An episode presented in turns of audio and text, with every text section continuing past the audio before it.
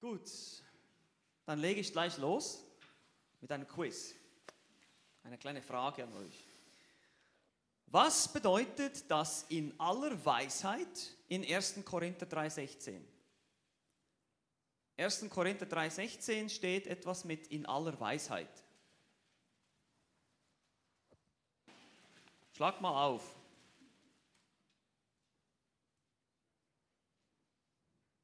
Welche Frage ist das? Steht das da? Ach ja, stimmt, das war Kolosser 3,16, genau.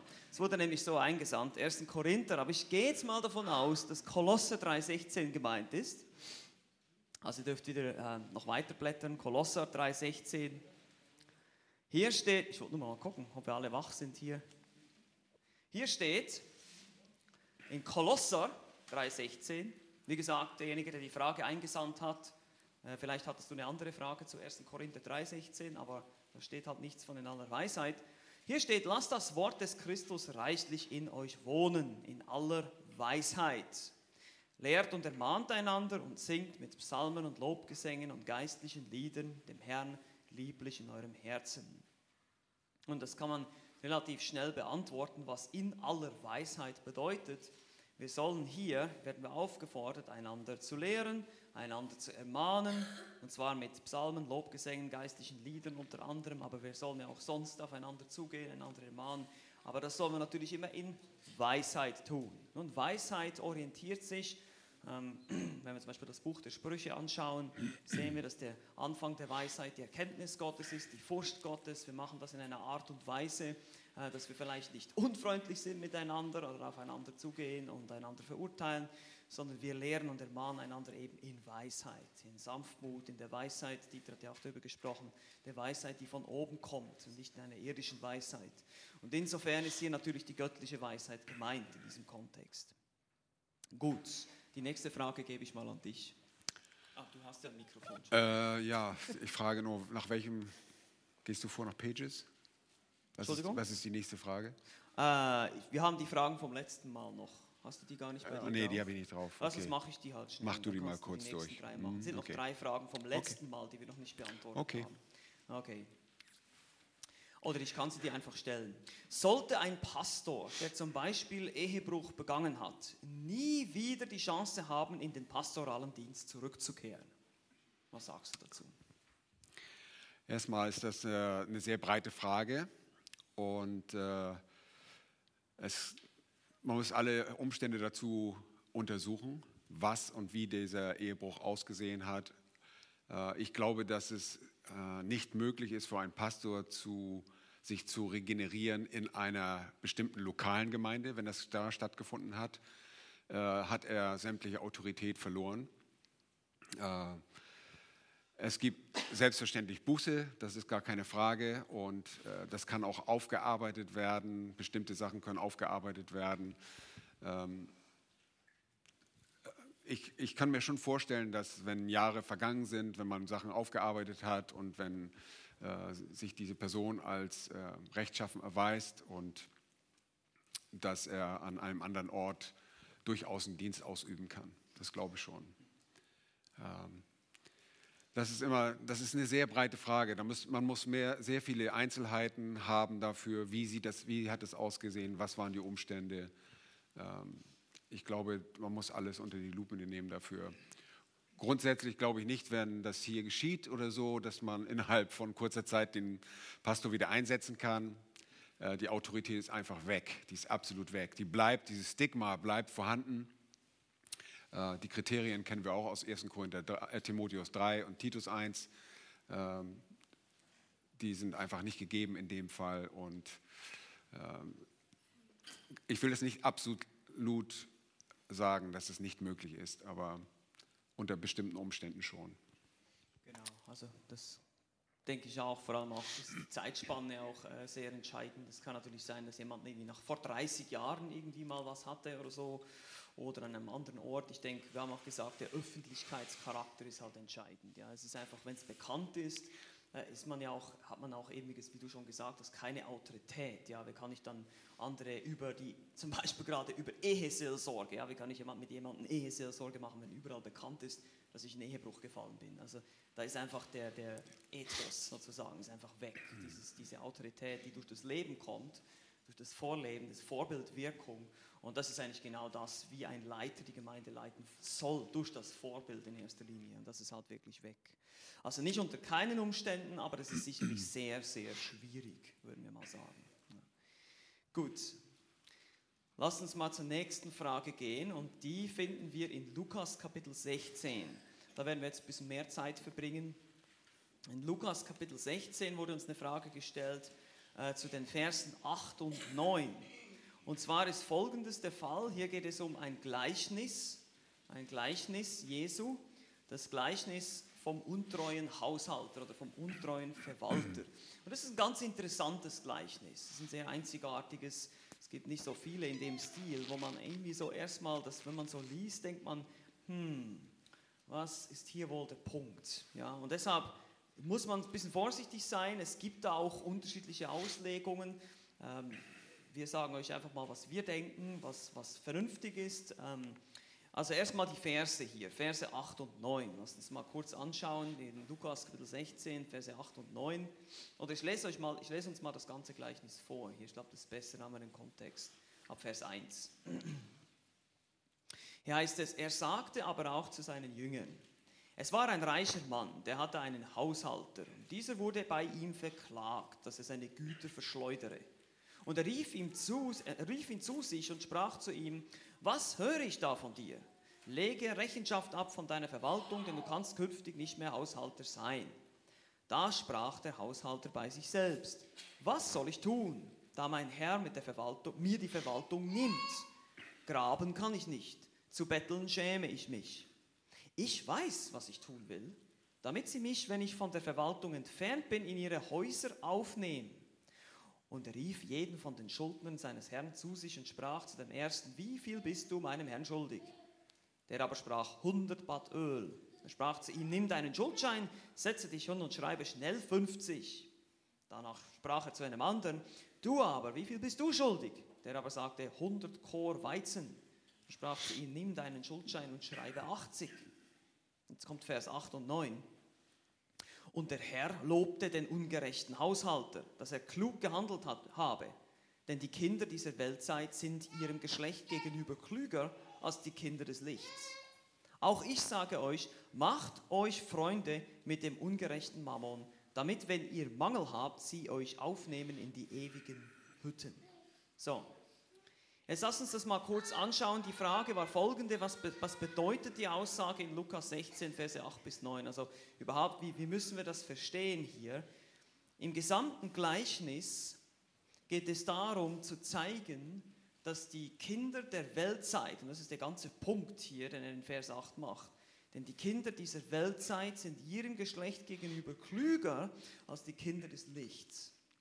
Und das ist offensichtlich, es geht hier um die Ungläubigen gegenüber den Gläubigen. Also er sagt im Prinzip, die, die Ungläubigen handeln unter sich manchmal schlauer und sind cleverer mit den Dingen dieser Welt, hier vor allem mit dem Mammon. Darum geht es ja im gesamten Kontext hier. In Vers 9 geht es danach darum, dass wir uns Freunde mit dem ungerechten Mammon machen sollen.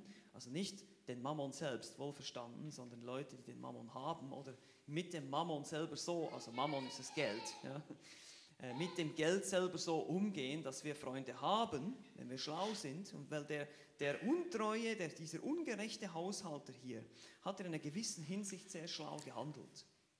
Und natürlich ist das alles Hinterlist hier, der, weder der Herr, also weder der Hausherr noch der Hausverwalter sind hier wirklich, ähm, kommen hier gut weg. Aber die Aussage hier in Vers 8, und der Herr lobte den ungerechten Haushalter, ist nicht Jesus selber, der hier den Haushalter lobt, sondern in dem Gleichnis wohl eher, der Ausdrucksweise hier eher so ist, dass es der, der ungerechte Haushalter, äh, der ungerechte Herr ist des Hauses, der den ungerechten Haushalter lobt. Die Kinder der Welt unter sich. Es gibt hier noch eine andere Ansicht. Man kann das auch noch anders verstehen. Ähm, dass das Jesus selber sagt, weil dann eben die Begründung in Vers 8 dazukommt. Also dass in gewisser Weise Jesus hier den Haushalter auch lobt. Aber der Punkt ist auf jeden Fall, den er machen will, ist nicht das Böse gutheißen. Ja, das auf jeden Fall nicht. Sondern vielmehr einfach aufzuzeigen, diese Schlauheit, die die, die Ungläubigen unter sich haben, die sollten wir auch haben. Natürlich nicht mit der Sünde behaftet, nicht in dem Sinne, sondern dass wir auch zum Beispiel eben großzügig sind. Wie er das hier gemacht hat, er hat den Schuldnern Schulden erlassen. Er hat das natürlich in einer ungerechten Art und Weise getan. Wir sollen das in einer gerechten Weise tun. Und das seht ihr auch, wenn ihr auf den Kontext achtet, den Zusammenhang. Wenn ihr nämlich ein bisschen weiter schaut, die Verse danach, in Vers 10 heißt es dann, wer im geringsten treu ist, der ist auch im großen treu. Und wer im geringsten ungerecht ist, der ist auch im großen ungerecht. Wenn ihr nun mit dem ungerechten Mammon nicht treu wart, wer wird euch das Wahre anvertrauen? Also andere geistliche Güter. Und wenn ihr mit dem Gut eines anderen nicht treu wart, wer wird euch das Eure geben? Und hier seht ihr den Punkt, den er macht, ist einfach, der Mammon gehört nicht uns, sondern wir sollen treue Verwalter sein dessen, was uns anvertraut wurde. Und dann in Vers 13 sagt er, kein Knecht kann zwei Herren dienen. Denn entweder wird er den einen hassen und den anderen lieben, oder wird er einen anhängen und den anderen verachten. Ihr könnt nicht Gott dienen und dem Mammon. Also hier auch wieder, wir können unser Herz nicht an das Geld hängen, sondern wir sollen treue Verwalter sein, großzügig sein. Und wenn wir das sind, dann werden sie uns aufnehmen in die ewigen Hütten. Ja, die Frage ist natürlich jetzt, wer ist jetzt sie? Nun, hier gibt es auch ähm, zwei Möglichkeiten, das zu sehen. Die sie können die Ungläubigen sein, die durch unser Zeugnis der Großzügigkeit zum Glauben gekommen sind und die uns dann im Himmel erwarten. In die ewigen Hütten ist eindeutig eine Symbolik für den Himmel. Oder es ist eine Umschreibung für Gott, der uns aufnimmt. Das ist eine Möglichkeit, das so zu verstehen. Zum Beispiel die Elberfelder 2003 übersetzt das so, man euch aufnehme, also als allgemeine Form. Auf jeden Fall, der Punkt ist hier auch unser Zeugnis, unsere Treue, unser Umgang mit dem Mammon. Wenn wir schlau sind, großzügig sind, werden damit, werden wir damit ein Zeugnis sein. Wenn wir im Kleinen treu sind, wird uns Größeres anvertraut werden. Das ist die Idee, die dahinter steckt. Gut, jetzt hast du sicherlich noch ein paar Ergänzungen zu machen. Nein, ist alles okay. Das war alles fein. Alles, alles okay. Ne? Okay. Gut, und das, ah ja, das ist noch ein wichtiger Punkt. Es geht nicht um Werksgerechtigkeit hier. Also dieses Gleichnis lehrt natürlich nicht, dass wenn wir großzügig sind, dass wir uns damit den Himmel verdienen. Das ist auch nicht damit gemeint.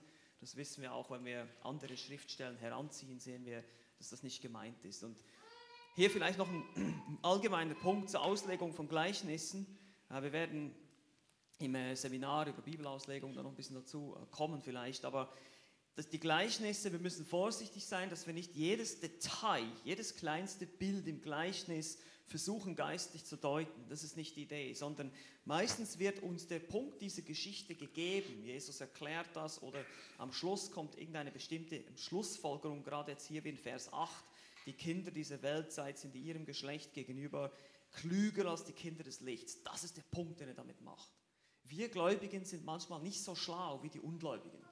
Ich meine, das, das ist relativ simpel zu sehen. Gläubige, die sozusagen für diese Dinge leben, jemand, der für das Geld lebt, dessen Götze das ist, der wird sicherlich über, vielleicht über Buchhaltung und über alles Mögliche viel besser Bescheid wissen als ich. Ich kann nicht 100% meiner Energie dieser ganzen Sache widmen. Und so kann es sein, dass dieser Mensch sehr viel mehr weiß als ich und vielleicht ich da auch noch was lernen kann davon. Ja. Also wir sehen einfach, die Kinder dieser Weltzeit sind unter sich manchmal schlauer als wir und deshalb sollen uns da auch ähm, Freunde machen in dem Sinn. Aber nicht Freunde der Welt sein, sondern indem wir großzügig sind und, und äh, mit ihnen Umgang haben und vielleicht auch gewisse Dinge lernen, die nicht ähm, Sünde sind, die wertneutral sind in dem Sinne. Gut. Ja, sie sind sogar vergleichsweise schlauer in der Welt als wir. Genau gegenüber den Dingen, die mit Gott zu tun haben. Das ist, glaube ich, auch der Punkt, genau. den er macht, dass äh, er, also, dass diese Welt schlauer ist mit den Dingen der Welt, als wir es mit den Dingen Gott gegenüber. Und das ist der Kritikpunkt eigentlich, oder das ist dieses, was er herausstreichen möchte. Genau. Sollen wir jetzt von den neuen oder gab es noch eine alte? Nee, das sind die alten. Okay, dann die nächste Frage, die eingereicht wurde, ist es biblisch zu Jesus zu beten, anstatt ausschließlich zum Vater oder auch zum Heiligen Geist? Ähm, dann gibt es eine ganze Anführung von Zitaten auf, aus englischen Büchern, die lassen wir mal einfach weg. Die Frage kommt sehr häufig vor, können wir zu Jesus beten oder auch zum Heiligen Geist beten. Ähm, Jesus selbst gibt uns in der Bergpredigt ein Mustergebet und das wird an wen gerichtet? Wie heißt das Gebet? Unser Vater, der du bist im Himmel. Also wir werden zum Vater, wir werden gelehrt zum Vater zum Beten und wir sehen das auch sehr häufig in der Schrift. Wir müssen nur durch die Briefe des Paulus gehen. Der Vater wird angebetet äh, durch den Sohn Jesus Christus. Äh, warum wir nicht so häufig sehen, dass Jesus angebetet wird, zunächst einmal in den Evangelien, ist, weil er noch nicht als solcher anerkannt worden ist bei denen, de, zu denen er spricht. Das ist, kommt erst nach seiner Erhöhung. Wir sehen in der Offenbarung, dass das Lamm Gottes angebetet wird. Ja, das Lamm Gottes, wir kennen ihn als den Erhöhten, wir kennen ihn nicht als den Irdischen, das Fleischgewordene, kennen wir ihn aus der Schrift, aber er hat nicht unter uns gelebt, sondern damals unter den Israeliten gelebt. Und der Sohn hat gelehrt, den Vater anzubeten. Und trotzdem sehen wir auch, dass Jesus angebetet wird.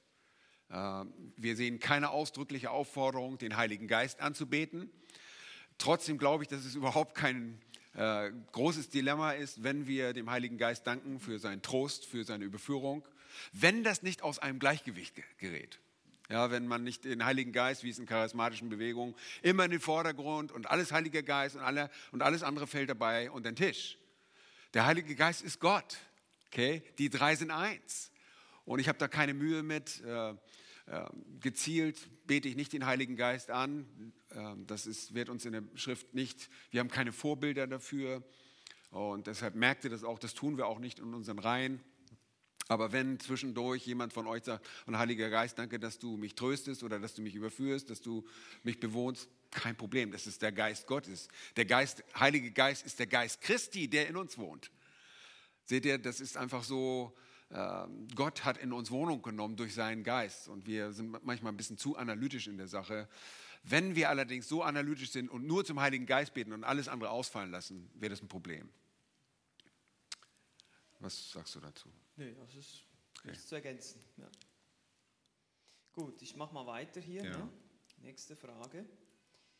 Es gibt ja auch, tatsächlich auch, unter gläubigen Theologen bei manchen Themen oder Bibelstellen, die nicht heilsentscheidend sind, unterschiedliche Sichtweisen.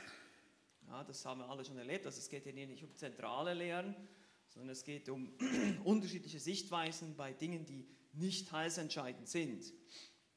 Wie sollte man mit diesen verschiedenen Ansichten umgehen und wie kann man sich eine eigene Meinung dazu bilden, ohne vor allem aufgrund persönlicher Favoritisierung oder Favorisierung, weiß ich genau das deutsche Wort hier, Favorisierung, Favorisierung. einer Person unbewusst zu entscheiden, was man glaubt. Also man ist dann vielleicht ein bisschen geneigt äh, zu sagen, ja, ich mag John Piper und deshalb werde ich vor allem das denken, was John Piper sagt, das wird schon richtig sein, das ist noch als Beispiel.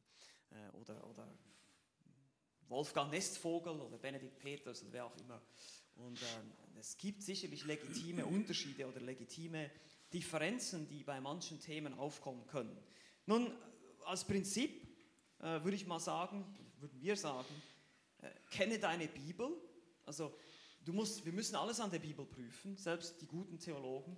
Ähm, ich denke mir daran, Apostelgeschichte 17, äh, Vers 11, wo Paulus die Beröer lobt, also Beröer gelobt werden, dass sie ähm, alles geprüft haben, was er gesagt hat, dann ähm, sollen wir gesunde Auslegungsprinzipien kennen. Hier wieder eine Schleichwerbung für unser Seminar, das kommt. Aber das ist tatsächlich so, wenn ich weiß, wie jemand die Bibel auslegt, nach welchen Prinzipien er die Schrift behandelt, dass er wirklich eben grammatisch, historisch vorgeht, dass er den, den, Zusammenhang beachtet, dass er die kulturellen Hintergründe, Sitten oder Gebräuche oder auch den Umstand, die Situation, zum Beispiel warum ein Brief geschrieben wurde, alles berücksichtigt, wirklich seriös vorgeht in seiner Auslegung. Das ist eine Sache, dass ich dann diesem Autoren eher vertraue als jemandem, wo ich manchmal ein bisschen denke, der hat ein bisschen seltsame Ideen oder der ist ein bisschen allegorisch in manchen Bibelstellen, der, der interpretiert da ein bisschen was rein, was eigentlich wirklich im Text da steht. Und deshalb müssen wir gute Auslegungsprinzipien kennen. Wir müssen das kennen. Wir müssen die Bibel kennen, müssen gute Auslegungsprinzipien kennen. Und so können wir auch selber entscheiden, selbst wenn gute Theologen sich nicht einig sind, können wir auch vernünftige Entscheidungen treffen. Oder sollten wir fähig sein, solche Entscheidungen zu treffen. und im Zweifelsfall natürlich an Leute wenden, denen du vertraust. Ich meine, es ist immer noch, wir sind immer noch da als eure Hirten und ihr könnt euch an uns wenden, wenn ihr unsicher seid und sagt, okay, hier gibt es, ich bringe mir das Beispiel aus 1. Korinther 15, äh, diese Stelle, wo es heißt, die sich für die Toten taufen lassen. Ja? Das ist der einzige Vers in der Bibel, der überhaupt sowas anspricht, dass es so etwas gibt wie eine, eine Taufe anstelle eines Toten. Und es gibt etwa 40 verschiedene Auslegungen zu diesem Vers. Und der Grund dafür ist ganz einfach, wir haben nicht mehr. Also die damaligen Empfänger in Korinth, die haben gewusst, was Paulus hier meint. Für die war das nicht ein Problem. Die waren in diesem Kontext, die haben da drin gelebt, die hatten alle Informationen, die sie brauchen. Uns fehlt das. Und Gott hat es offenbar nicht für nötig gehalten, das weiter zu offenbaren, weil Paulus macht einen ganz anderen Punkt in diesem Kapitel 15. Er will gar nicht, die Totentaufe ist ja gar nicht zentral, sondern er sagt einfach, das ist ein weiterer Grund, warum wir an die Auferstehung glauben. Das ist sein Punkt. Er will zeigen, warum wir an die Auferstehung glauben, warum äh, das sonst alles keinen Sinn macht, was wir hier machen, äh, wenn wir nicht an die Auferstehung glauben. Also das ist seine Absicht gewesen. Und, und da kann es sicherlich sein, dass gute Theologen unterschiedlicher Art und äh, unterschiedlicher Ansicht sind und das ist auch okay so. Also manchmal müssen wir dann auch mit der Spannung einfach leben, dass wir vielleicht auch nicht alles wissen. Ja, das, das kommt dann noch als letzter Punkt dazu. Aber wie schon gesagt, es sind nicht heilsentscheidende Sachen, eigentlich in den meisten Fällen. Die essentiellen Lehren der Schrift sind ganz deutlich, ganz klar, die werden an vielen Stellen wiederholt und ganz klar ähm, sind die ersichtlich, wenn man nach gesunden Auslegungsprinzipien vorgeht. Ja, vielleicht noch zu der Favorisierung. Favorisieren wir manchmal Ausleger? Ja, das tun wir. Und zwar aufgrund der Tatsache, dass wir bestimmte Leute kennen, wie sie mit dem Wort Gottes umgehen. Und sie haben sich als treu erwiesen im Umgang mit der Schrift. Und es ist sehr schwierig, gegen jemanden anzugehen und zu sagen, du, ich sehe das aber ganz anders. Äh, in dem Wissen, dass sich irgendeine Person jahrelang damit beschäftigt hat. Auf der anderen Seite ist das nicht ausschlaggebend dafür, dass ich zum Schlussfolgerungen kommen über einen Text. Aber bevor ich mich gegen eine Persönlichkeit, wie meinetwegen, wir führen oft John MacArthur an oder äh, Leute vom Master Seminary, wir führen diese Leute an, weil wir diese Leute kennen, weil wir wissen, was sie für Prinzipien anwenden in der Auslegung. Und dann sagen wir manchmal, wer sind wir, dass wir dagegen aufstehen. Ja, auf der anderen Seite, es gibt schon manchmal Dinge, wo der Zusammenhang uns sagt, doch, wir entscheiden uns doch anders und dann ehren wir halt. Ja. Äh, ich sage immer, es gibt immer drei Meinungen, deine Meinung, meine Meinung und die richtige. Ja. Äh, wir wissen es nicht, wir, wir müssen uns einfach demütig unter dem Wort beugen. Äh, und wie wir sagen, wir machen garantiert nicht immer alles richtig. Wir wissen nur nicht, wo wir falsch liegen. Das ist das Problem. Und so müssen wir in Demut an das Wort herangehen. Sehr gut. Okay, nächste Frage. Nächste Frage. Ähm, wie kann man sich jetzt schon auf Zeiten des Leidens, zum Beispiel Krankheit, Verfolgung, vorbereiten? Abgesehen davon, viele Bibelverse auswendig zu lernen. Leute, macht, was ihr tut, was ihr ohnehin schon tut, und zwar im Wort Gottes wachsen, in der Gemeinschaft der Heiligen sein. Geht einfach voran als Kinder Gottes. Ihr müsst nichts Besonderes tun. Kann man sich auf Leid besonders vorbereiten? Ich glaube schon. Es gibt bestimmt äh, Dinge, wie man sich auf eine bestimmte Ansprache vorbereitet, sich auch auf Krankheit vorbereiten kann. Ich persönlich liebe es zum Beispiel, Kranke zu besuchen, von ihnen zu erfahren, wie sie denken, wie sie äh, damit fertig werden. Ja, ich äh, habe diese Woche schon euch vielen von euch gesagt, dass ich bei Nina war und äh, wie sie mich begeistert. Ja, ich habe da zwei Stunden gesessen und mir liefen hinterher die Tränen, die kullerten so runter. Ich habe gedacht, wunderbar, wie diese Frau richtig denkt, wie sie mit der Krankheit gut umgeht. Und äh, so möchte ich auch sein, mich vorbereiten darauf, was ist, wenn du vom Arzt kommst und der Arzt sagt dir, Herr Borchmann, Sie haben noch sechs Wochen zu leben. Einfach mich innerlich darauf vorzubereiten und sagen, hey, ich werde bereit sein. Ich werde die Krankheit so nutzen wie diese Frau, diese Nina, unsere Schwester, die so wunderbar damit umgeht. Ja, die dem Herrn die Ehre gibt, die dem Herrn Dank gesagt hat für ihren Krebs. Muss man sich vorstellen, ja. Die Leute denken, die ist Muschocke, irgendwie Muschocke im Kopf. Oder, aber nein, die, ist, die geht biblisch damit um und das ist einfach wunderbar. Und das möchte ich auch. Aber ansonsten einfach geistliches Wachstum ist die Grundvoraussetzung für unser richtiges Verhalten, auch im Leid, in der Verfolgung. Wir können für die Verfolgten beten, wir können uns in die Situation derer hineinversetzen, gedanklich. Und uns auch gedanklich darauf vorbereiten. Das kann ruckzuck umschlagen. Wir denken, wir sind weit weg davon. Oh, das kann über Nacht sich ändern. Wirklich, das kann sich über Nacht ändern. Und ihr fragt euch vielleicht wie, aber das ist möglich. Bei Gott ist das möglich und wenn er das will, dann werden wir bereit sein dafür. Wir sind Überwinder und wir werden damit fertig werden. Lasst uns einfach geistlich wachsen und dann seid ihr bereit. Ich denke auch, aber das richtige Denken hast du angesprochen, ist sehr wichtig, dass wir biblisch denken über unsere Umstände. Ich meine, das hat nicht nur mit dem Leiden zu tun, sondern ich denke manchmal auch an, zum Beispiel, wenn wir uns, wenn wir uns vorbereiten, gegen eine bestimmte Sünde zu kämpfen, die uns immer wieder äh, überfällt und Versuchungen. Und da haben wir auch gesagt, oder Sam hat das gesagt, dass wir uns in Zeiten der Ruhe auf die Zeiten der Panik sozusagen vorbereiten. Wenn es kommt und wenn wir dann in der Versuchung stehen, kopflos zu handeln, ich muss mir vorher überlegen, was ich machen will. Ich muss mir eine Strategie zurechtlegen. So ist es manchmal auch im Kampf gegen die Sünde. Ich muss mir jetzt in der starken Stunde, muss ich mich vorbereiten auf die schwachen fünf Minuten sozusagen. Und genauso ähnlich ist es auch mit dem Leid. Ich muss halt über Leid nachdenken, eben gerade Zeit verbringen mit Menschen, die leiden. Das ist sehr, sehr, sehr wichtig und, und auch uns äh, um die Menschen zu kümmern oder sie mhm. vielleicht anzurufen oder so. Das, ist, das hilft uns auch einfach diese Realität vor Augen zu haben, wie schnell das gehen kann, wie schnell wir selber auch im Leid sein können oder wie schnell auch eine Verfolgung ausbrechen könnte jederzeit in unseren Breitengraden. Es ist überhaupt nicht selbstverständlich, dass wir hier Frieden haben. Das ist eigentlich eher die Ausnahme, wenn man die Kirchengeschichte anschaut. Ne? Es ist eher die Ausnahme, dass wir Frieden haben. Von dem her, man kann sich vorbereiten, aber auf die andere Seite wollen wir auch nicht in Panik ausbrechen jetzt und denken, oh, und was ist wenn und was ist wenn hier und was ist wenn das, sondern sei einfach treu, lebe einfach nahe mit dem Herrn vertraue auf sein Wort und vertraue ihm, dass er dir in dem Moment auch die Gnade schenken wird, dann eben das Richtige zu sagen oder richtig zu reagieren. Wir sind immer abhängig von ihm in jeder Situation. Und das ist auch ein wichtiger Trost. Und das sehen wir auch bei den Menschen, denen es geschieht. Die haben sich auch nicht, weiß ich wie lange darauf vorbereitet, sondern sind plötzlich in der Situation gewesen. Und jetzt sehen wir, wie der Geist Gottes wirkt und ihnen einfach die Gnade schenkt, das zu tun. Also ich denke, das ist auch ein wichtiger Punkt für uns, dass wir uns da nicht verrückt machen dann irgendwie, und ja, jetzt muss ich mich da vorbereiten, es könnte aber bald Verfolgung geben und was weiß ich. Ähm, nein, es, wir müssen mit dieser Realität leben, aber wir müssen auch äh, immer, sowieso immer treu sein und richtig denken. Ja. Gut. Nächste Frage, ne? oder hast du noch? Alles klar. Du bist dran. Die Prioritäten eines Christen sind doch erstens Gott, zweitens gegebenenfalls Ehepartner, drittens gegebenenfalls Kinder, viertens Gemeinde, fünftens alles andere mit Beruf, Hobbys und so weiter. Das ist so ein bisschen die Prioritätenliste von unserer Beziehung.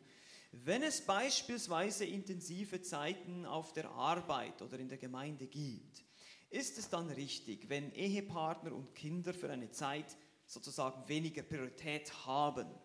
Ich denke nicht, ich denke nicht, also die Person, die das schreibt hier. Aber wie kann man mit stressigen Zeiten umgehen? Also, ähm, muss es vielleicht mal so zusammenfassen, die Prioritäten sind richtig, wir sollen die Prioritäten setzen, aber wozu sind die Prioritäten da? Die Prioritäten sind nicht da, um uns sozusagen, wenn wir zum Beispiel mal eben, jetzt nehmen wir jetzt mal dieses Beispiel hier, viel äh, Arbeit haben, eine, eine bestimmte Zeit ist, wo es viel Arbeit gibt, ein Beruf zum Beispiel, wo ich sehr viel machen muss da kann es mal sein, dass ich für eine gewisse Zeit die Prioritäten ein bisschen umstellen muss. Das heißt aber nicht, dass das dann gleich ein Muster wird bei mir. Und hier ist, glaube ich, der Unterschied zu sehen. Wenn das ein Muster ist, wenn die Arbeit immer zuerst kommt vor der Familie oder vor der Ehefrau oder vor Gott, dann haben wir ein Problem, wenn das das Muster ist in meinem Leben. Aber es gibt ähm, Zeiten, wo wir das machen müssen. Ich kann mich erinnern an die Zeit am Seminary. Ja, da können meine Frau ein Liedchen singen, vor allem das letzte Semester. Ja.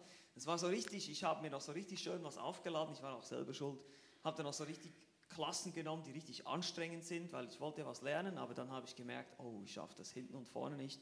Ich muss jetzt irgendwie noch drei, vier, fünf Papers schreiben und ich weiß nicht, wann ich das machen soll. Ich kann leider auf diesen Trip jetzt nicht mitkommen, auf diesen Familienausflug. Das kann es mal geben. Aber nicht, wenn das dann das Muster bleibt. Es muss dann auch irgendein Ende in Sicht sein. Und deshalb haben wir auch gesagt, für eine Zeit und nach Absprache. Wir kennen äh, ein biblisches Beispiel aus 1. Korinther 7, wo es um die Sexualität geht in der Ehe. Das haben wir ausführlich angeschaut. Da steht auch, für eine Zeit lang nach Absprache kann das mal geschehen, dass man sich enthält, diese Pflichten, diese Priorität für ein Ehepaar. Aber auch da geschieht es nach Absprache und auch eine bestimmte Zeit, dass man sagt, okay, das sind jetzt die nächsten drei, vier Wochen oder so. jetzt beim, bei der Arbeit zum Beispiel. Ja, sind es jetzt vielleicht ein paar Wochen, wo ich mehr arbeiten muss, wo ich Überstunden machen muss. Und dann sollten wir wieder, sollen wir die Prioritäten wieder aufnehmen, die wir haben. Aber sonst ist das sicherlich nicht richtig, wenn man das auf eine lange Dauer macht. Ja, ja Follow-up, okay.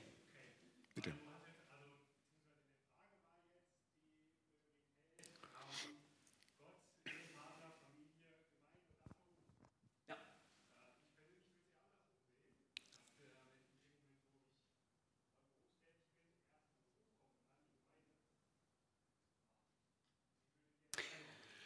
Ich sage mal gleich was dazu. Ich, ich, glaube, dass diese Prioritätenliste gefällt mir auch gar nicht, wie sie aufgezählt ist. Es gibt zwei Prioritäten. Du sollst Gott, deinen Herrn, lieben von ganzem Herzen, mit deiner ganzen Kraft. Das ist die erste Priorität. Und die zweite, du sollst deinen Nächsten lieben wie dich selbst oder, oder das, das, das, ist ihm gleich. Das, das heißt, das zweite aber ist ihm gleich. Du sollst deinen Nächsten lieben wie dich selbst. Äh, es gibt eigentlich nur diese zwei Prioritäten. Und innerhalb dieses Rahmens formen wir Prioritäten im Leben. Wenn ich auf einmal mehr zu arbeiten habe, dann arbeite ich mehr, weil es arbeiten muss. Weil ich meine Familie, weil ich meine Familie liebe, meine Frau liebe, ich muss sie versorgen. Ja, deshalb arbeite ich mehr, mehr, mehr in Absprache mit meiner Frau. Wenn meine Frau allerdings sagt, oh, ich habe dich jetzt schon drei Monate nicht mehr gesehen, deine Kinder sagen Onkel zu dir, dann ist irgendwas verkehrt. Ja, dann musst du sagen, okay, du machst irgendwas verkehrt. Aber du machst es aus Liebe zu Gott. Du verantwortest alles, was du tust, vor Gott. Alles, was wir tun, tun wir für Gott. Und deshalb auch Gemeinde und Arbeit, ja, wenn du nach Zeit gehst, einige sagen, ja, komm mal hier, du gehst viel mehr zur Arbeit, du bringst gar nicht so viel Zeit zu, mit mir wie mit deinem Arbeitgeber. Bist du mit deinem Arbeitgeber verheiratet oder mit mir? Ja, das ist einfach so. Wir verbringen nicht so viel Zeit wie mit dem Arbeitgeber, oder? Äh, es sei denn, wir zählen die Schlafzeiten noch mit, wo wir nebeneinander sind, aber da sagen wir nicht viel, okay? Äh, und so muss man das einfach sehen. Man muss einfach sagen, liebe ich Gott von ganzem Herzen und liebe ich den Nächsten von ganzem Herzen. Und dann, dann regelt sich das alles. Ja, und da gibt es manchmal, wie Pascal gesagt hat, muss man gemeinsam zusammenkommen und Pläne machen. Ja, ich, ich glaube, dass wir da eben auch wieder, du hast es vorhin schon erwähnt, manchmal ein bisschen zu analytisch denken. Ja, dass wir das so wie so eine, so ein bisschen eine steife Sache machen da draus. Und das ist vielleicht auch ein bisschen unsere Kultur als Schweizer, als Deutsche, Europäer, es muss immer so ein bisschen alles nach Handbuch gehen. Punkt 1, Punkt 2, Punkt 3. Das muss immer gleich sein, das darf sich nicht ändern. Und das sind ja, das sind so Prioritäten, die so ineinander hineinfließen. Nimm auch das Beispiel Gemeinde und Arbeit. Ja, das kann sein, dass du die eine Priorität vernachlässigst aufgrund der anderen. Dass du zum Beispiel so viel arbeitest, dass du nie in der Gemeinde erscheinst. Dann hast du sicherlich was falsch gemacht. Ja? Das sollte nicht so sein, weil wir sollten die Versammlungen nicht verlassen, heißt es in Hebräer 10, 25. Auf der anderen Seite kannst du dann sagen, ja, ich mache so viel für den Herrn, ich gehe jetzt äh, nicht mehr arbeiten. Das wäre auch verkehrt. Ja, also ihr seht, man kann es auf die eine oder auf die andere Seite extrem machen. Und ich denke, wichtig ist, dass wir eben allen Prioritäten gerecht werden. Dass wir all diese, weil die Bibel sagt uns alles. Wir sollen arbeiten gehen, wir sollen unser Geld verdienen. Sie sagt uns aber auch, wir sollen die Versammlungen nicht verlassen. Sie sagt uns auch, wir sollen den Ehepartner lieben, unsere Kinder lieben, etc. etc. Also wir sehen all diese Dinge und jetzt müssen wir eine, ein Gleichgewicht suchen. Und das kann manchmal äh, ineinander hineinfließen, diese ganzen Sachen. Und wie Dieter schon sagte, man muss dann einfach merken, okay, jetzt habe ich vielleicht ein bisschen zu viel Zeit mit Überstunden verbracht, weil meine Familie kaum mehr weiß, wie ich aussehe ja, und so weiter. Und dann muss ich dann immer wieder Kurskorrektur machen. Und so ist es halt keine so, so steife Sache, eben so diese Liste, so ganz einfach ist es nicht. Es ist ein gutes Prinzip, sich das so mal zu überlegen, okay, erst Gott, dann Ehepartner, dann Kinder, dann vielleicht eben Gemeinde und Arbeit oder andere Menschen. Man kann das sowieso konzentrische Kreise anschauen, die engste Beziehung ist mit dem Herrn und dann geht es immer weiter raus. Aber das ist ein Prinzip, okay, das ist kein Gesetz. Ja, das ist einfach für uns hilfreich, wie wir dann unser Leben vielleicht organisieren, unsere Woche planen. Wann plane ich Zeit mit meiner Frau, wann plane ich Zeit mit meinen Kindern, wann muss ich arbeiten gehen, das sind die festen Zeiten, wann mache ich das, wann mache ich, wann diene ich, mache ich meinen Dienst in der Gemeinde und und und. Einfach, dass man diese Sachen, wann habe ich meine stille Zeit und dass ich das einfach plane und mir einen vernünftigen Plan machen, der dann ausgeglichen ist, dass nicht das eine gegen das andere ausgespielt wird und ich einseitig werde und dann entweder geistlich vertrockne oder meine Familie vernachlässige. Ja. Ja. Manchmal kommt man durch eine bestimmte Superfrömmigkeit in äh, ein Ungleichgewicht. Ich erinnere mich, vor vielen Jahren hatten wir einen Mann unter uns, der hat versucht, auf seiner Arbeitsstelle äh, Leute zu evangelisieren. Und sein Arbeitgeber war gar nicht glücklich darüber. Und wir haben gesagt, kein Wunder, ich wäre auch nicht da glücklich. Wenn ich dich bezahle, dann sollst du für mich arbeiten, nicht für den Herrn evangelisieren bei der Arbeit. Das ist nicht deine Berufung in dem Moment. Ja? Aber ich liebe doch den Herrn. Naja, du liebst den Herrn, das ist sehr schön, aber der Herr sieht vor, dass du arbeitest und nicht evangelisierst. Aha, okay. Seht ihr, so kann das aus dem Gleichgewicht äh, geraten, wenn man sowas tut. Und das muss man einfach im Einzelfall untersuchen. Okay. Sollen wir die nächste Frage nehmen? Ja. Gut. Nächste Frage ist, können wir post, äh, postmortal unsere Organe spenden? Nun, ihr wahrscheinlich nicht, wenn ihr tot seid, könnt ihr das nicht mehr, aber ihr könnt das im Vorwege machen. Ihr könnt im Vorwege könnt ihr dafür sorgen, dass ihr einen Organspendeausweis habt. Ich denke, das ist nichts äh, moralisch dagegen einzuwenden, wenn ihr sagt, weißt du was, ich habe noch eine tolle Leber, wenn ich irgendwann mal sterben sollte, das kann irgendjemand haben oder eine Niere. Äh, grundsätzlich nichts gegen einzuwenden. Es ist immer manchmal so eine ethische Frage. Bei der Unfallstelle wird manchmal sehr schnell entschieden und äh, da bin ich mir nicht so ganz sicher bei unserem korrupten System, ob man da nicht schneller mal einen Tod erklärt, als, äh, als das wirklich der Fall ist. Weil dieses Organ muss sofort dann ins Krankenhaus, von der Unfallstelle muss sofort äh, äh, eingeliefert werden, an den entsprechenden Person weitergegeben werden. Und äh, da, da haben wir alle Freiheiten, aber wir können das tun. Also unser Körper vergeht, das wird nachher wieder zu Staub, zu Erde. Ihr könnt, ihr könnt machen, was ihr wollt damit. So, so, nicht, nicht ganz, also nicht ganz. Ihr könnt es nicht zum Essen irgendwo verkaufen oder so. Aber äh, grundsätzlich könnt ihr über die, eure Körper verfügen, wie, äh, da, was damit gemacht wird. Für lebensrettende Maßnahmen zur Verfügung stellen. Äh, ich weiß, da hätten die Zeugen, Zeugen Jehovas ein bisschen Probleme damit, auch so wie mit der Bluttransfusion. Aber wir denken, dass es nichts gegen einzuwenden ist. Ja, dann können wir gleich mit der nächsten Frage weitermachen, geht nämlich in eine ähnliche Richtung. Äh, wie sollten wir zu lebenserhaltenden Maßnahmen stehen? Wenn jemand über dessen Weiterleben man entscheiden soll, schon an einer Beatmungsmaschine oder ähnlichem liegt, äh, kann man diese Maschine abstellen lassen? Ja, das ist schon mal eine schwierigere Frage hier. Dadurch entscheidet man sich ja für den Tod der Person, auch wenn er ohne diese Maschine nicht leben könnte. Wenn man aufhören würde zu essen und zu trinken, um zu sterben, wäre das ja auch falsch. Was denkst du dazu? Ähm, lebenserhaltende Maßnahmen sind äh, insofern gut, wenn es Aussicht gibt auf eine Regenerierung der Person. Wenn ein Kind meinetwegen gefallen ist, gestürzt ist und es kann im Moment nicht selbst arbeiten, aber es besteht die Hoffnung, dass dieses Kind wieder anfängt, selbst zu atmen wenn allerdings eine 80-jährige Frau einen Trümmerbruch, einen Schädelbruch hat, der, äh, und du, du, weißt ganz genau, wenn die wieder aufwacht, dann ist sie entweder eine Karotte oder sonst irgendwas, kann ich mir denken. Äh, und sie, sie, lebt nur und hängt da schon Jahre. Wir hatten so einen Fall vor ein paar Jahren, dass äh, eine Maschine abgestellt werden sollte und es bestand einfach keine, keinerlei Aussicht darauf, dass diese Person ein normales Leben wieder führen könnte. Und diese Person wäre ohnehin tot. Wir entscheiden uns somit nicht für den Tod, sondern nur, dass diese Organe weiter funktionieren, weil man das maschinell in Gang hält.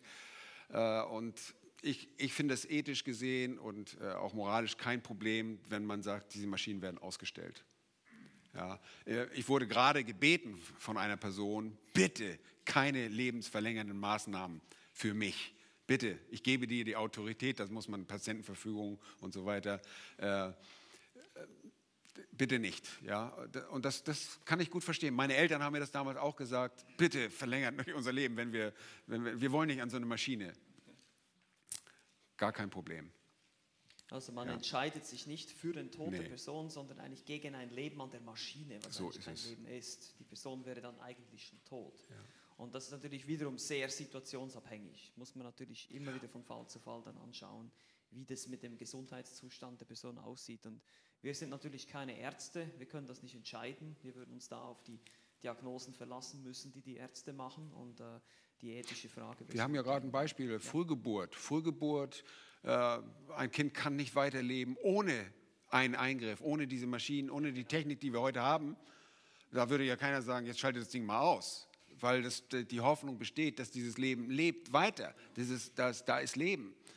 Aber jemand, der total der keinen Kopf mehr hat sozusagen oder der Topf, Kopf total zerschmettert ist und die Person 95 Jahre alt ist und äh, mein, was erwartest du da noch? Äh, das, darin sehe ich den Unterschied. Okay. So, jetzt kommt eine persönliche ja. Frage. Was sind eure Lieblingsbibelverse und Lieblingsbibelbücher? Ja, das verändert sich immer je nachdem, wo wir gerade lesen. Äh, ich habe mich lange dagegen gewehrt, Johannes 3, Vers 16 zu nehmen, aber weil er so bekannt war und jeder Johannes 3, Vers 16 gerne mochte. Ich mag Johannes 3, Vers 16. Die Aussage für Johannes 3, Vers 16 ist wunderbar. Das ist das Evangelium. Und deshalb liebe ich diesen Vers so sehr. Und ich liebe zurzeit den Jakobusbrief, weil ich mich mit diesem Mann sehr identifizieren kann, dem Jakobus, weil es ihm ein großes Anliegen ist, Menschen zu retten und zu sehen, dass auch Verführte das Evangelium verstehen. So variiert es immer. Als ich in Maleachi gepredigt habe, war Maleachi mein Lieblingsbuch und so variiert es. Und dir geht es wahrscheinlich ganz ähnlich. Ja, okay. Mir geht es wahrscheinlich ganz ähnlich, aber ich kann auch sagen, einer meiner Lieblingsverse ist immer wieder 2. Korinther 5, 17. Also ist, bin ich in Christus, also wer in Christus ist, ist eine neue Schöpfung. Siehe, das Alte ist vergangen, es ist alles neu geworden. Ähm, das ist einer meiner Lieblingsverse, weil das einfach auch, ich, ich schaue immer wieder zurück auf mein Leben und bin einfach so dankbar, was Christus bei mir bewirkt hat.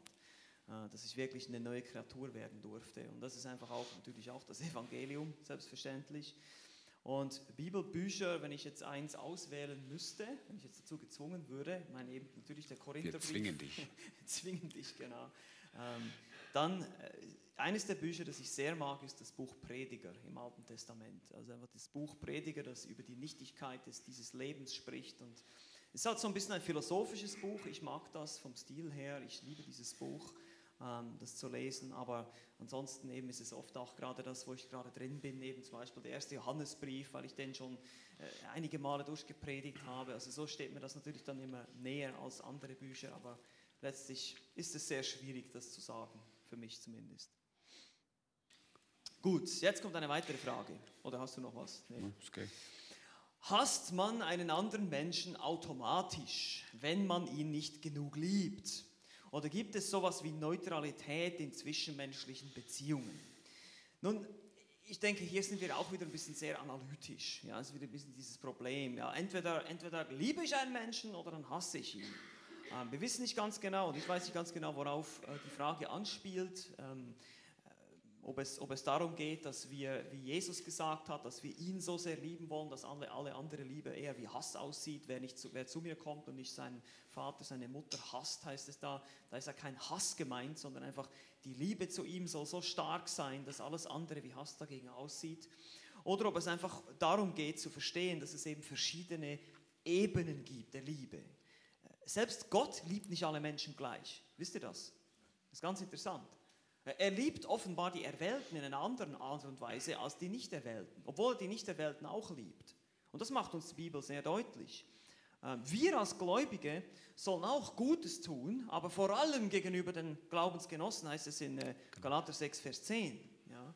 Also es gibt verschiedene Ebenen der Liebe, die nicht, die nicht gleich intensiv sind. Das heißt nicht, dass wir dann automatisch jemanden hassen. Ähm, ich denke auch an Jesus, der mit bestimmten Jüngern mehr Zeit verbracht hat und sie intensiver betreut hat als andere. Seine vertrautesten, der Jakobus, der Petrus und der Johannes, das waren die drei, denen er am meisten eigentlich anvertraut hat und Einblick geben, die auch auf dem Berg der Verklärung waren und so weiter. Und, und da sehen wir, das war so der innere Kreis. Aber das war nicht unbedingt dann eine Bevorzugung, sagen, ah, die anderen mag ich nicht, sondern es gibt verschiedene Stufen. Äh, ein anderes Beispiel wäre zum Beispiel meine Ehefrau. Ja, ich liebe Bea in einer anderen Art und Weise als euch. Ja, das dürfte auch klar sein. Echt? Ja, genau. also ihr seht, es gibt verschiedene Stufen und deshalb verschiedene Intensitäten, aber das heißt nicht, dass man deshalb einen anderen deswegen gleich hasst. Ja, das muss nicht sein. Ja. Hast du noch was zu ergänzen dazu? Oder? Ja, das ist ja. manchmal wird das auch so in der Gemeinde aufgefasst. Man kann nur mit einem bestimmten Kreis von Leuten verkehren. Man kann nicht mit allen das gleiche, die gleichen Beziehungen aufrechterhalten. Es ist unmöglich. Und man entscheidet sich für bestimmte Leute, mit denen man mehr zusammen ist als vielleicht mit anderen. Okay, wir müssen da sicherlich aufpassen, aber es, das ist einfach das Leben. Und so war das für Jesus auch. Er hat gesagt, drei Jünger, die führe ich besonders weiter. Und dann gibt es die Liste und da sind bestimmte äh, Jünger sind an, am hinteren Ende der Liste. Ja, und er hat wie Pascal schon sagte, mit den ersten dreien hat er mehr Zeit, hat sich intensiver um sie gekümmert. Und das heißt aber nicht, dass er die anderen nicht genauso geliebt hat. Okay, Svenja hat eine Zwischenfrage.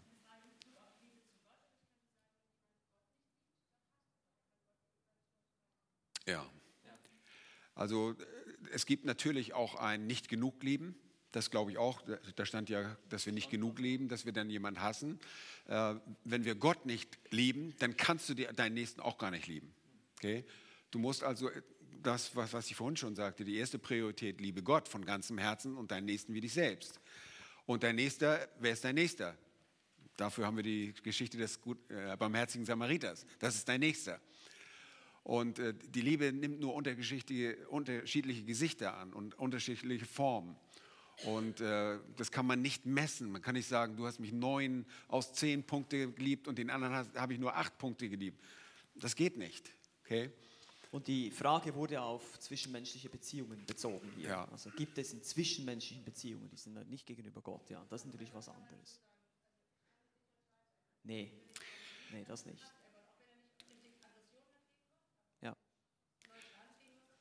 Ja, das hat, dann, das hat dann auch mit unserer Sündhaftigkeit zu tun. Ich meine, wir sind, wenn wir gottlos sind, sind wir Sünder. Und dann können wir vielleicht sagen, wir sind neutral gegenüber Gott, aber das stimmt ja eigentlich nicht. Im Herzen hassen wir ihn trotzdem. Weißt du, was ich meine? Was? Genau, wir sind ja automatisch ja. durch unsere Natur Feinde Gottes, ja, weil durch unsere Verdorbenheit. Also ich denke, das ist auch noch ein weiterer Aspekt, der dann noch dazu kommt. Das ist ein bisschen schwierig. Also Und die Wahrheit ist sogar, dass wir Gott nie so lieben, wie wir ihn lieben sollten. Wir bleiben immer hinter dem zurück, wie wir Gott lieben sollten. Und das hat automatisch auch äh, eine Auswirkung auf die Liebe, auf die zwischenmenschliche Liebe. Wir kommen nie an das ran, was wir wirklich wollen. Wir haben diese Absicht, wir möchten das gerne, wir möchten am liebsten noch mit denen Zeit verbringen und dem helfen und hier noch und dies und wir schaffen es nicht. Und wir, auch Gott, wir wollen Gott lieben und dann merken wir, wir versagen schon wieder und haben nicht so geliebt, wie wir lieben sollten. Okay. Also wenn wir nicht immer so Next. viel Zeit haben für euch oder so, dann hat das nichts damit zu tun, dass wir das nicht wollen, ja. sondern dass manchmal einfach zu viel da ist und man einfach nicht mit jedem gleich die gleiche Zeit verbringen kann. Das ist einfach manchmal nicht möglich. Ja, eine andere Frage.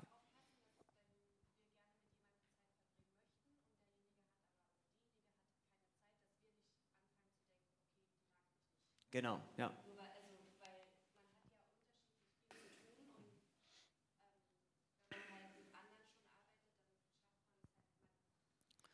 Der Schlüssel ist, ja, genau, richtig denken.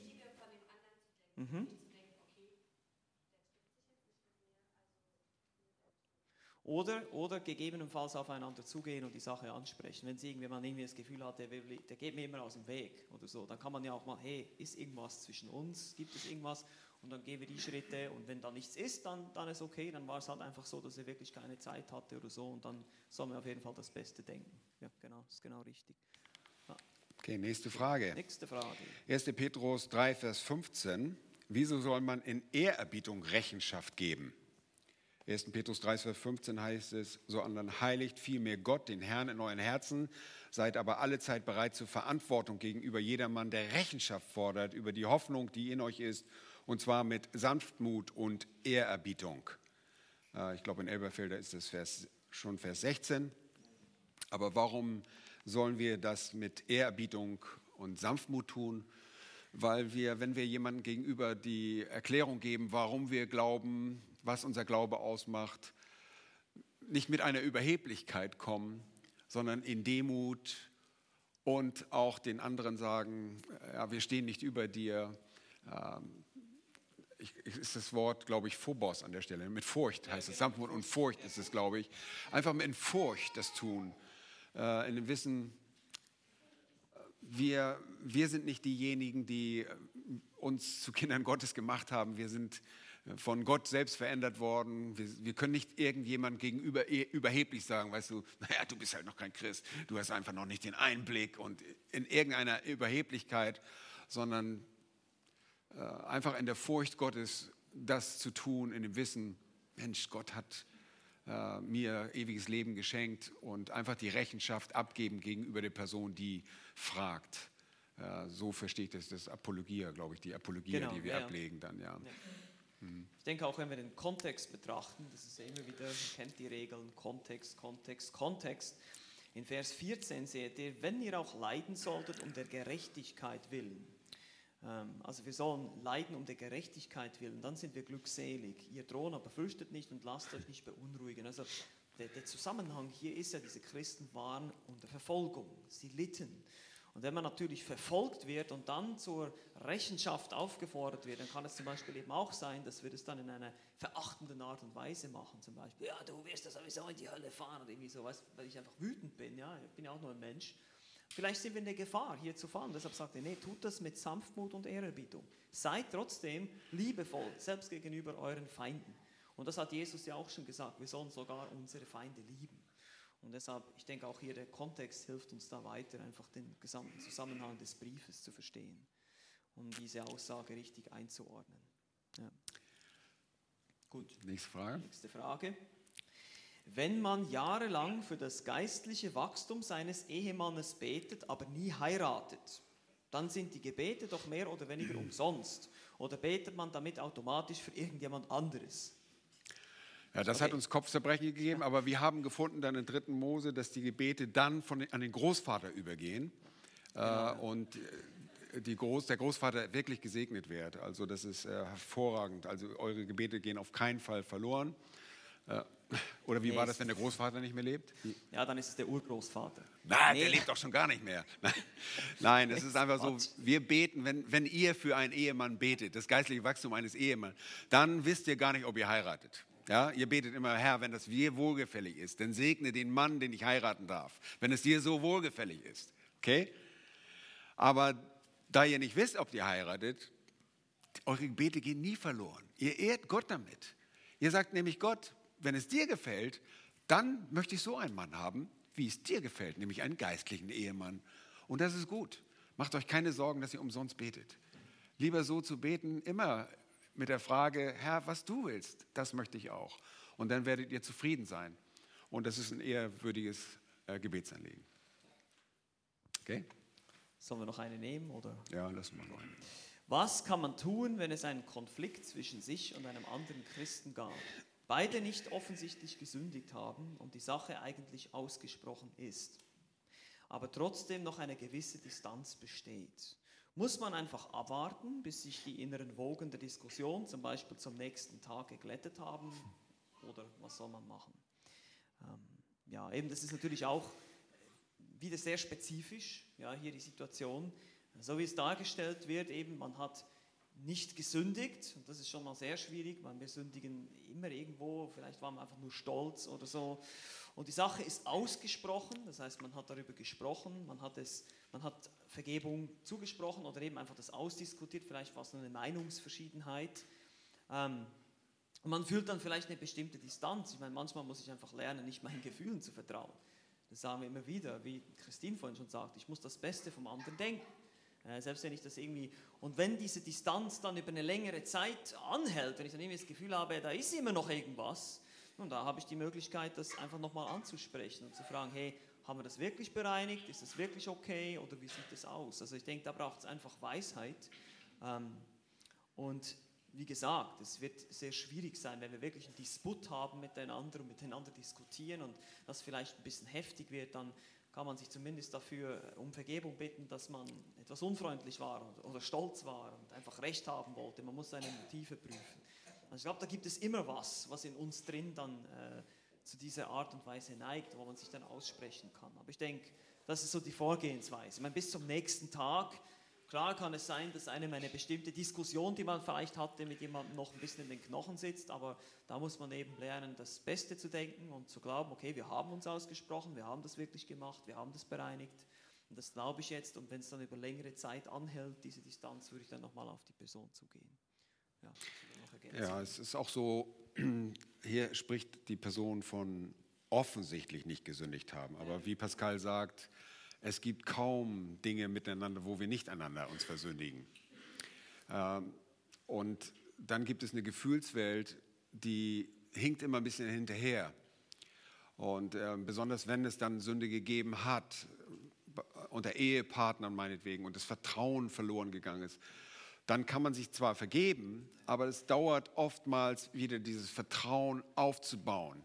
Ja, wenn ein Ehepartner an dem anderen gesündigt hat, durch moralisches Versagen meinetwegen, dann muss dieses Vertrauen wieder aufgebaut werden, obwohl die Vergebung schon ausgesprochen ist. Und der Ehepartner, der vielleicht verletzt worden ist, der braucht Zeit dafür, obwohl er vergeben hat. Vielleicht versündigt er sich auch wieder in Gedanken und muss er wieder um Buße, um Vergebung bitten, wenn er sich gegenüber dem Ehepartner nochmals ausdrückt. Dann muss er sagen, du, ich habe dir vergeben, vergib mir, dass ich nochmal so schlecht mich verhalten habe. Wir müssen eigentlich dann in einer ständigen Bußhaltung leben. Aber äh, manchmal gibt es Präferenzen, die wir durchsetzen wollen. Dann, achten, dann haben wir das Prinzip, dass wir den anderen nicht höher achten als sich selbst. Wir kloppen uns um irgendeine Sache. Einer will den grünen Teppich, der andere will den pinken Teppich in der Gemeinde haben. Und dann, ja, die Leute gehen sich aus. Glaubt das gar nicht. Da, da spalten sich Gemeinden drüber, über so einen, so einen Kram, so einen Hühnerkram. Ja, aber dass man einfach den anderen nicht höher achtet als sich selbst. Und das ist eigentlich schon die Sünde. Dann hätte man ja, auch dann, hätte, dann ja, ist es genau. zwar nicht offensichtlich, aber ja. das ist eine Sünde. Ja, für mich ist das offensichtlich. Es ist so eine subjektive Sache, auf dass man nicht offensichtlich gesündigt hat. Ja, und es ist immer nicht ganz einfach. Äh, Sünde kann man ausräumen, indem man dem anderen um Vergebung bittet, aber macht, manchmal braucht es einfach Zeit, um Vertrauen wieder neu aufzubauen. Und da ist die Gefühlswelt, hinkt manchmal ein bisschen hinterher. Das wollen wir damit sagen. Sollen wir die letzte Frage auch noch nehmen? Dann ist das. Ja, dann haben wir die alle durch. Ne? Ja. Was kann man tun, wenn man denkt, dass ein anderer Christ an einem gesündigt hat? Geht in eine ähnliche Richtung. Hier ist es jetzt aber Sünde im Spiel. Es die andere Person aber auch nach einem Ansprechen nicht einsieht. Nun, ich meine, ich würde sagen, prüfe erstmal dich selbst anhand der Schrift, ob es wirklich ein Muster ist von Sünde. Ich meine, wir müssen immer aufpassen, das ist auch wieder so situationsabhängig. Was sprechen wir an, was sprechen wir nicht an? Wenn es, ich gehe jetzt mal nur auf die Frage ein hier, wenn es wirklich eine offensichtliche Sünde ist und diese Person lässt sich, wenn du die Schritte der Gemeindezucht durchgehst, nach Matthäus 18, du gehst eben nicht zu irgendeiner anderen Person und sprichst erstmal mit der darüber, sondern du gehst auf diese Person zu und sprichst mit ihr unter vier Augen, sprichst diese Person an auf ihre Sünde und wenn diese Person dann nicht bereit ist, das einzusehen, dann klar, wenn es eine offensichtliche Sünde ist, muss man die Schritte der Gemeindezucht gehen. Dann nimmst du zwei oder drei Zeugen hinzu und gehst diese Schritte durch. Ähm, aber manchmal ist es in der Praxis nicht ganz so einfach. Ne? Also es ist da nicht immer so eindeutig. Und wenn das der Fall ist, müssen wir uns natürlich selber prüfen, war es jetzt wirklich eine Sünde? Ist es wirklich ein Muster?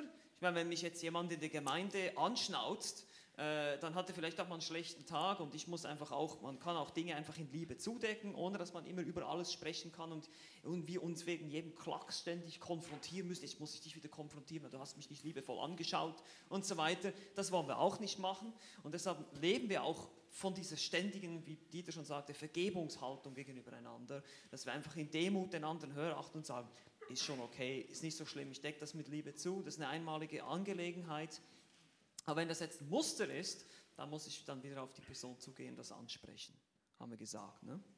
Und selbst wenn die Person dann zu mir kommt, aber das ist ja auch jetzt hier nicht der Fall, beim Ansprechen ist sie offenbar nicht einsichtig, aber es kann auch sein, dass eine Person mehrere Male sündigt und dann immer wieder kommt und um Vergebung bittet, dann wissen wir auch, was wir tun sollen. Dann sollen wir immer wieder bereit sein zu vergeben, wenn das geschieht. Das hat Jesus auch gelehrt. Ja, das sind so die wichtigsten. Mary hat noch eine Zwischenfrage. Okay.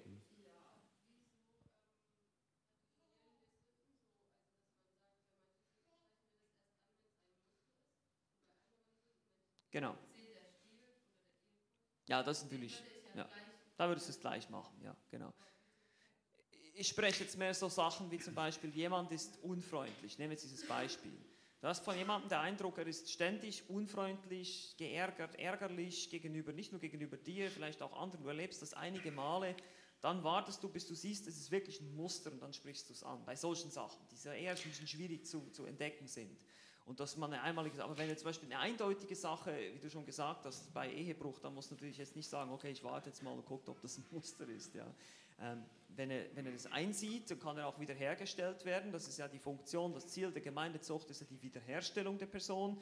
Das heißt, ich gehe auf die Person zu und wenn er wirklich Buße tut, das heißt, diese, was weiß ich, diese Ehebruchsbeziehung aufgibt und dann wirklich Buße tut, dann kann er auch wiederhergestellt werden. Aber das ist dann auch wieder ein Prozess, der eingeleitet werden muss.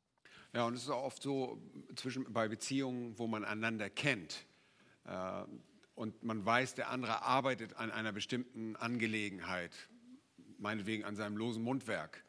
Und dann übersieht man schon einmal die anderen, äh, wenn er, wenn irgendwas, man guckt sich vielleicht nochmal an, aber man, ich, meine Frau müsste sonst ständig auf mich zukommen mir ständig bestimmte Sachen immer wieder sagen.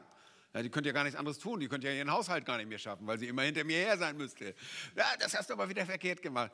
Na gut, ich bin vielleicht nicht ganz so schlimm, dass ich jede Minute korrigiert werden muss, aber es gibt bestimmte Dinge, da weiß meine Frau oder auch äh, andere Freunde um mich herum, hm, okay, da arbeitet Borchmann dran, an diesem Problem arbeitet er. Okay? Und das muss nicht jedes Mal neu angesprochen werden.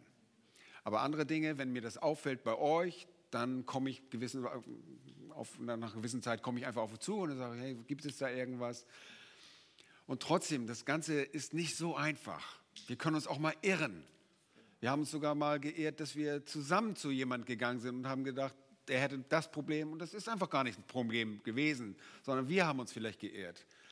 Ja, und deshalb sind wir immer sehr vorsichtig dabei, wenn wir solche Schritte einleiten. Wir zögern erst mehr auf der einen Seite, auf der anderen Seite müssen wir auch gehen, weil es unsere Verantwortung ist und es braucht viel Weisheit.